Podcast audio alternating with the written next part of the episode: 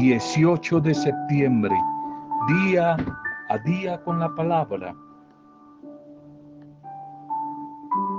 Vuelve positivos tus pensamientos y de esa manera volverá positiva toda tu vida. Pregunte a las personas que tienen éxito, felicidad y verá que ellos no reniegan que ellos se venden a sí mismos a un alto precio. Piensan bien de sí mismos. La Coca-Cola o cualquier otro producto la venden porque cada día le hacen avisos comerciales. Si dejan de hacerle propaganda, no se vende. Así usted, si deja de recordar las bendiciones, los valores que tienes, las bendiciones de Dios, serás un don nadie. Serás un don nadie.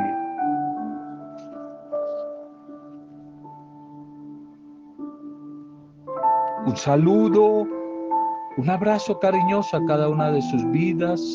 Bendición allí a tu vida, a tu familia. Saludo y bendición a las diferentes comunidades grupos, parroquias, pastorales, personas individuales, parejas, microempresarios, a todos los que les llega este audio. Un saludo para cada una de sus vidas, una acogida, nuestra intercesión, nuestra oración por cada uno de ustedes, por sus vidas, por sus familias, por las dificultades que tal vez puedan estar atravesando.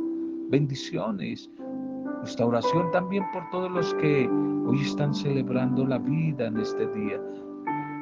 ¿Tienen algún tipo de aniversario? ¿Por qué valorar la vida? Están de cumpleaños. Nos unimos a la familia, a los amigos para dar gracias por sus vidas y pedir la bendición del Señor. Pedir la bendición del Señor para cada uno de ustedes. Un feliz día y una bendición desde el amor del Señor. Mensaje para hoy primero, primer mensaje para este día. La recompensa del sufrimiento. La recompensa que trae la, la prueba, el sufrimiento cuando se vive en fidelidad y en esperanza. Carta a los Romanos 5.3. También nos gloriamos, nos gozamos en las tribulaciones sabiendo que la tribulación al final va a producir paciencia, va a traer, va a producir la paciencia, dice San Pablo en la comunidad de Roma. Un muchacho, un joven creyente cristiano, se acercó un día a un sacerdote sabio ya anciano y le preguntó, Padre, ¿puede usted por favor orar por mí? para que Dios me regale la paciencia.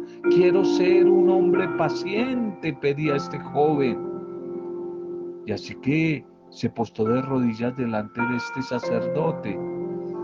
Y este empezó a orar, le impuso las manos y empezó a orar de esta manera. Señor, por favor, te pido que le envíes a este muchacho tribulación, tribulación y dificultad en la mañana, tribulación y dificultad en la tarde y tribulación y dificultad en la noche. El muchacho quedó sorprendido, abrió los ojos y se paró y dijo, justo entonces, eso es lo contrario, lo que yo no quiero. Yo no quiero problemas, yo no quiero dificultades, yo no quiero sufrimientos. Tribulaciones no, por favor. Yo lo que le pedí, Padre, fue que pidiera para que Dios me diera paciencia, paciencia. Y el sacerdote le dijo, ya lo sé, hijo, ya lo sé. Pero es que la única manera en que llega la paciencia es a través de la tribulación, es a través de las dificultades, es a través de los inconvenientes, de los problemas que se presentan en la vida. Esa es la única manera como vamos a aprender a ser pacientes. Eso le decía Pablo a la comunidad de romanos. Nos gloriamos en los problemas, en las tribulaciones, sabiendo que cada tribulación va a producir paciencia. La palabra paciencia en la escritura Quizás para hoy, para este tiempo puede significar como algo así como la capacidad de permanecer firme, firme en la vida, en medio de las dificultades, en medio de las trabas, de los problemas, firme, sin ceder, sin tirar la toalla. Solo un verdadero creyente, un creyente convertido y convencido que haya pasado por la prueba, por la angustia, por el problema, por la tribulación, va a poder desarrollar la constancia, la fidelidad, la madurez. Y esto a su vez va a hacer que se desarrolle el carácter en la persona. Cuando San Pablo dijo a, a los cristianos de Roma que la tribulación produce paciencia, estaba hablando por su propia experiencia personal, era testigo. Él sí que había sufrido en la vida, había sufrido rechazos, azotes, latigazos, apedreamientos, naufragios, persecución, carcelazos, había estado varias veces en la cárcel. Y sin embargo, seguía firme, constante en su fe y nunca evadió su responsabilidad de el ministerio que Dios le había confiado, el de evangelizar, el de anunciar, el de predicar el evangelio, aunque aparecieran las pruebas y las dificultades. Hoy te digo a ti, si estás pasando por una prueba difícil, si quizás estás atravesando por un momento duro, ánimo. Sigue, sigue. Sigue, sé firme, no tire la toalla. Más bien gracias a Dios. Alaba a Dios. Y vas a ver que bajo su sabio control, todo lo que te sucede de adverso y nos sucede a todos de tribulación, de dificultad, sea agradable o sea también doloroso, va a estar siempre diseñado para desarrollar en nosotros mujeres, hombres, con un carácter verdaderamente maduro, no de niños, un carácter firme, un carácter cristiano desarrollado. Es por eso que nos podemos hoy abandonar en manos de Dios y no solamente abandonar, sino confiar y gloriar, es decir, gozarnos en medio de los problemas cuando aparezcan, en medio de la tribulación, porque ella, esa tribulación, esa dificultad, pronto nos va a dar una recompensa maravillosa que viene acompañada de la paciencia. El que espera en el Señor no será abatido, no será derrotado por el peso de la adversidad, nunca será derrotado. La liturgia para este día, ya sábado, de nuevo, final de mes, final de nuestra liturgia. Lo seguían los doce y algunas mujeres el seguimiento de Jesús. ¿Quiénes lo seguían? Los doce llamados los apóstoles, es decir, los enviados y algunas mujeres. La primera lectura para hoy, ya terminando, la carta de Pablo, carta pastoral a su discípulo amado Timoteo. Hoy ya la terminamos. Primera de Timoteo 6, 13, 16. Primera de Timoteo 6, 13, 16. ¿Qué va a decir aquí Pablo a Timoteo? Y desde Timoteo a la comunidad de Éfeso, que es de la cual es pastor, episcopo, líder, animador, Timoteo. Guarda el mandamiento sin mancha hasta la venida del Señor. ¿Cuál mandamiento? El mandamiento del amor, el mandamiento de la palabra. Guarda el mandamiento sin mancha hasta la venida del Señor. Y concluimos hoy esta lectura de Pablo a Timoteo la terminamos estos versículos finales, poniendo por testigos a Dios y a Jesucristo.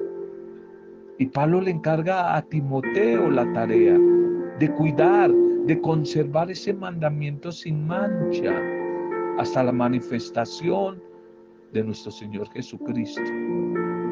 Y enseguida encontramos como un canto, como un himno de acción de gracias a Dios, compuesto por varios atributos. ¿Por qué alabar?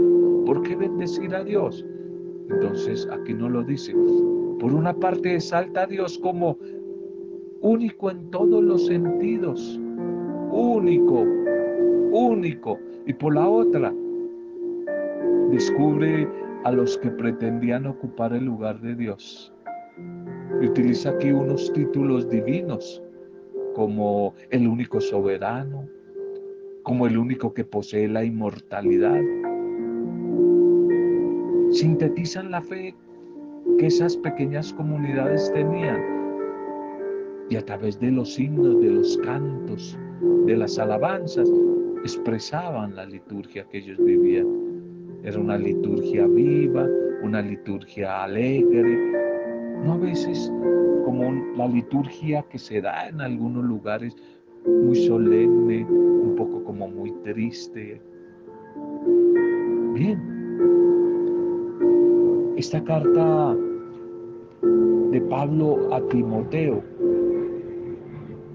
ubica desde esa invitación a la alabanza a la comunidad, pero también la ubica a estar muy despiertos en el presente que están viviendo, pero también les propone como un tono escatológico, es decir, una mirada hacia el futuro, la escatología, el futuro, de una manera esperanzadora. Una mirada hacia la venida última del Señor, pero con esperanza. Siempre en medio de las dificultades, apelando a la presencia, a la ayuda del Dios creador y de Jesús, su Hijo el Salvador. Por eso le insiste Pablo a Timoteo que no olvide ese mandamiento, ese mandamiento sin mancha ni reproche, hasta la parucía del Señor, es decir, hasta la llegada, hasta el regreso del Señor. Ya dijimos, quizás cuando hablamos de la carta a los tesalonicenses, que ellos creían en esa parucía o llegada del Señor que era para allá, para esos días, como mucha gente en este tiempo está diciendo que, que va a ser ya, que va a ser en el mes de, de, de octubre, etcétera, etcétera. Bien, eh, el salmo de hoy también nos va a invitar, que es el Salmo 99, donde el estribillo de la comunidad orante va a decir, entren en la presencia del Señor con vítores, con alabanzas, con alegría, entren todos a la presencia del Señor. Este salmo también nos quiere invitar a que coloquemos una mirada profunda al Dios de la vida, pero una mirada profunda desde la gratitud, desde la alabanza, desde la adoración. Aclama al Señor tierra entera, entren por sus puertas. ¿Cuál es la clave para entrar? Con acción de gracias. Con acción de gracias. El salmo de hoy es muy bonito, que te lo dejo para que ahora lo puedas meditar, lo puedas reflexionar un poco. El Evangelio para hoy, Lucas 8, 4, 15. Lo de la tierra buena son los que escuchan la palabra del Señor, la guardan y aparte de eso dan fruto. Los que escuchan, escuchar, guardar y dar fruto. Ese es el tema del Evangelio de hoy, la parábola del sembrador desde la visión de Lucas. Jesús continúa su marcha. Es el misionero itinerante que va de ciudad en ciudad, de pueblo en pueblo, dando fiel cumplimiento a su misión. ¿Cuál era? proclamar la buena noticia del reino de Dios, es decir, el Evangelio. Pero no iba solo, iba muy bien acompañado por los doce,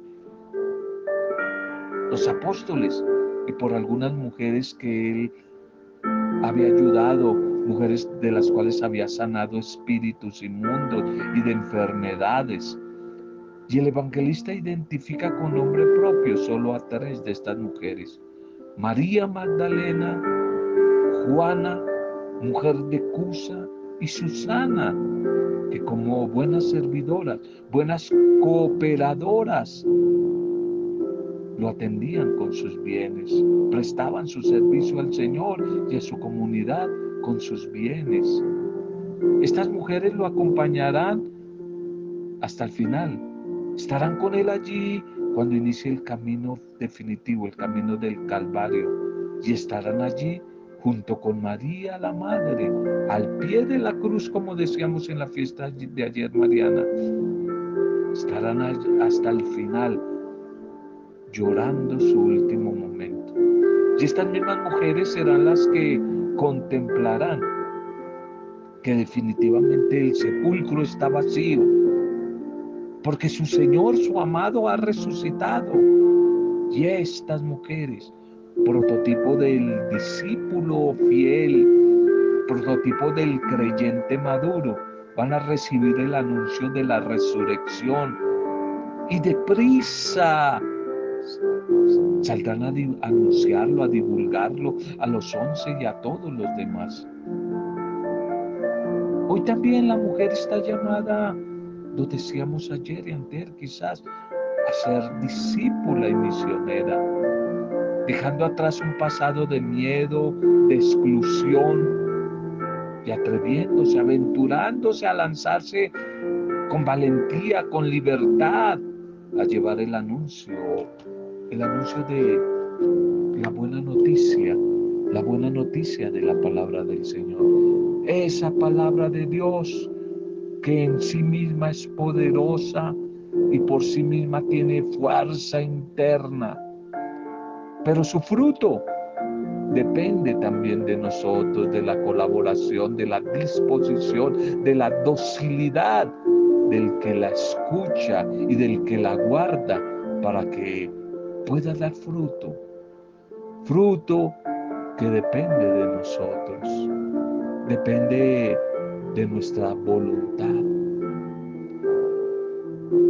¿En qué parte estarías tú? ¿Estaría yo a través de este mensaje de hoy, del sembrador, de la tierra del sembrador?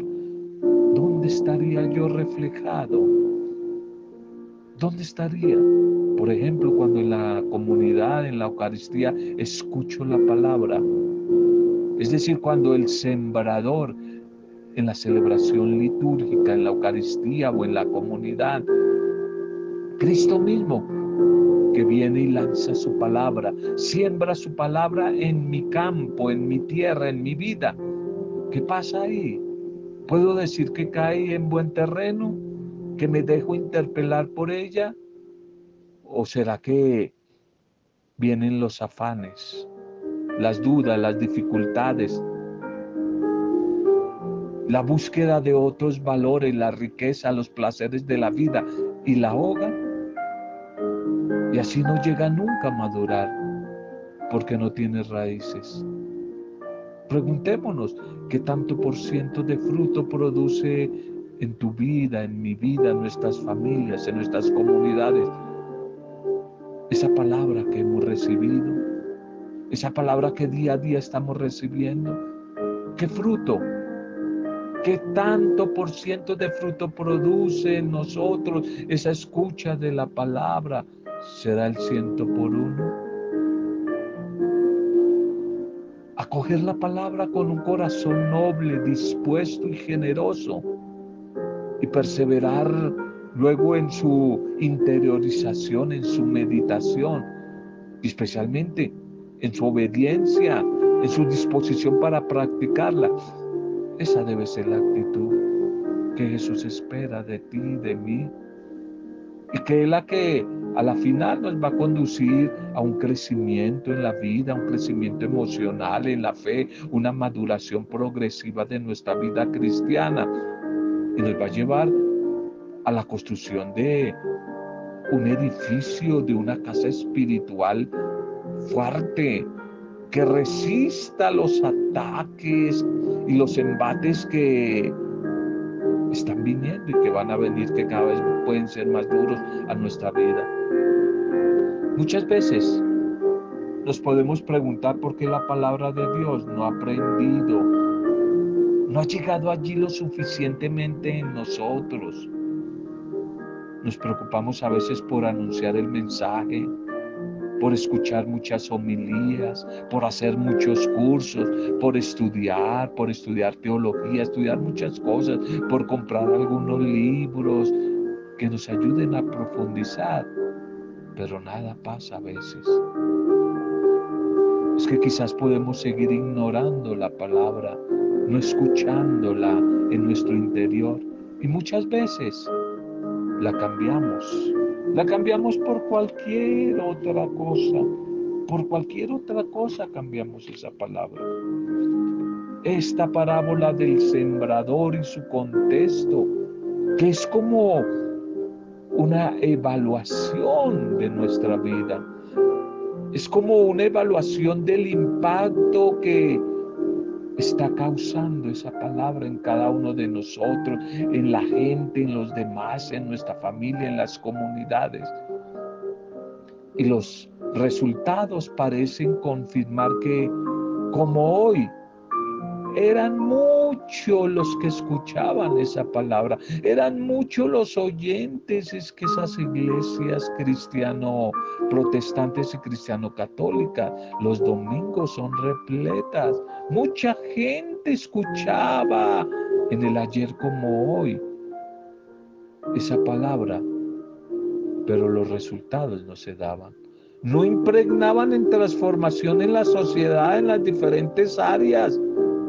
Los resultados parecen confirmar que como hoy, eran muchos los que recibían palabra de Dios, pero pocos, muy pocos los que conservaban esa palabra en su corazón, la habían hecho suya como experiencia transformadora de vida y la estaban poniendo en práctica al servicio de los demás. Y Jesús y los evangelizadores de todos los tiempos Soñamos con una palabra viva que transforme la vida de todos, una vida a partir de los adentros, primero los adentros y desde los adentros nos saque hacia afuera y transforme los alrededores, las estructuras, los sistemas egoístas, injustos que nos oprimen. Todos esperamos eso, que la palabra haga eso en nuestro tiempo soñamos que esa palabra transforme, transforme la vida de todo aquel que la escucha y que abre su corazón a vivirla. Pero a veces la realidad nos muestra que no todos la reciben de igual forma. Y en esto la parábola de hoy, la del sembrador, es muy realista, pero al mismo tiempo esperanzadora, pues aunque Sí, claro, muestra señales de dificultad del presente para coger esa palabra, pero deja también abiertas las puertas para un futuro promisorio, esperanzador, hasta llegar a producir el ciento por uno. Y tal vez al interpretar la parábola, o a la que no nos detengamos solo en la clave de la tierra apta para recibir la palabra de Dios. Es muy importante, claro que sí, la tierra apta, pero también es importante profundizar sobre el sembrador que es el protagonista. No es la tierra, la tierra eres tú y yo, pero tú y yo no somos los importantes. Aquí el importante es el sembrador, el sembrador es el importante. Y aquí el sembrador es Jesús. Por ejemplo, ¿Qué clase de sembrador requiere el mundo de hoy? el sembrador de la palabra. ¿Qué tipo de palabra para el mundo de hoy? Un mundo, como lo repito seguido, cada vez más descreído, agnóstico, en algunos sectores ateo, esotérico, sincrético, tiene unos ancochos, una mezcla de espiritualidades. Uno se encuentra con gente que eso es un verdadero sancocho, agarran de toda parte y eso confunden a la gente. ¿Cuántos líderes? Esa es una denuncia. Líderes de la iglesia tienen un sancocho de ideas, son esotéricos, sincréticos, cogen algo de cristianismo, de New Age, de nueva era, del budismo, de superstición, de brujería. Tienen un sancocho de cosas eso le están enseñando a muchas comunidades y a muchas iglesias en sus templos. Entonces la pregunta es, ¿qué clase de sembrador es el que necesita el Señor Jesús, entendiendo que Él es el gran sembrador para el mundo del hoy, el mundo de, ya algunos hablan de la pospandemia, pero otros decimos que todavía estamos en la pandemia, no hemos salido de la pandemia, por eso hay que seguirnos cuidando, la gente se, se le ha olvidado y se están descuidando. Todavía no estamos en pospandemia, estamos en la pandemia, pero bueno, ya algunos hablan de la pospandemia. El sembrador en este tiempo. ¿Qué tipo de sembrador? Pidámosle a Jesús, el gran sembrador, a través de su palabra, que nos ayude a ser buenos sembradores, que nos ayude al mismo tiempo a ser un terreno dócil, bien abonado, para que día a día, a la escucha de esa palabra, la podamos hacer vida, para que todo evangelizador estemos abiertos a esa palabra del Señor. Estemos abiertos a la palabra, no lo olvides. La tierra buena se caracteriza por, primero, escuchar, segundo, guardar y tercero, practicar. Escuchar, guardar y practicar. Practicar es dar fruto, dar fruto. Gracias Padre Dios por esta bendita semana que hoy sábado termina. Cada día, cada noche, cada vivencia, cada experiencia, los momentos buenos, agradables, también los momentos duros, difíciles que hemos vivido a lo largo de esta bendita semana que hoy termina. Gracias por todo lo aprendido, todo lo recibido a través de tu generosidad que ha sido bastante, pero me imagino que también lo mucho compartido con los demás, todo lo que compartimos por el bien de los demás, lo que compartimos como bendición para otros, señal de gratitud y lo que hemos recibido a través tuyo. Gracias. Gracias que tu espíritu siga obrando en cada uno de nuestras vidas, de nuestros corazones. Espacios que se conviertan en procesos de transformación, de cambio en cada uno. Que tu espíritu siga siendo de nuestra vida un terreno dispuesto, dócil a esa siembra de tu palabra, para que a su debido tiempo tú, el sembrador, hagas que se produzca fruto, el fruto que tú quieres que se dé.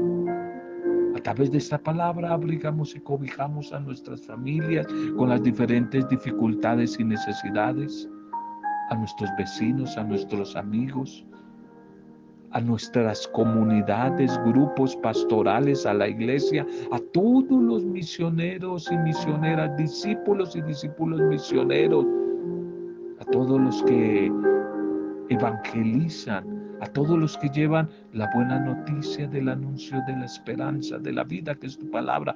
Por ellos oramos por la iglesia, por la iglesia, Señor, por las diferentes comunidades, por nuestros gobernantes, por nuestro país, por los enfermos, por las familias en etapa de duelo. Hoy oramos, oramos por todos ellos, los enfermitos, Pedimos por la restauración de Lucilita, después de esta cirugía, la restauración integral. Oramos por todos los que nos piden oración. Que la buena noticia de la esperanza de tu vida en nosotros nos acompañe. Te entregamos a todos los que hoy están de cumpleaños o celebrando la vida, todos los que a lo largo de esta bendita semana que termina estuvieron de aniversario, una vez más los recordamos a cada uno y hoy de nuevo oramos por ellos, oramos por ellos, por todos los que nos piden oraciones que están viviendo momentos difíciles. Hoy te los entregamos, Señor. Lo hacemos desde la intercesión, desde el poder vivificante e intercesor del Espíritu Santo. Siempre para gloria, alabanza y adoración tuya, Padre Dios Creador, en el supremo nombre de Jesucristo nuestro Señor, nuestro Salvador, único camino, verdad y vida. En el nombre de Él, con acción de gracias y alabanzas, en compañía de María, nuestra buena Madre, hemos compartido el mensaje de hoy. Roberto Zamudio, del día a día con la palabra.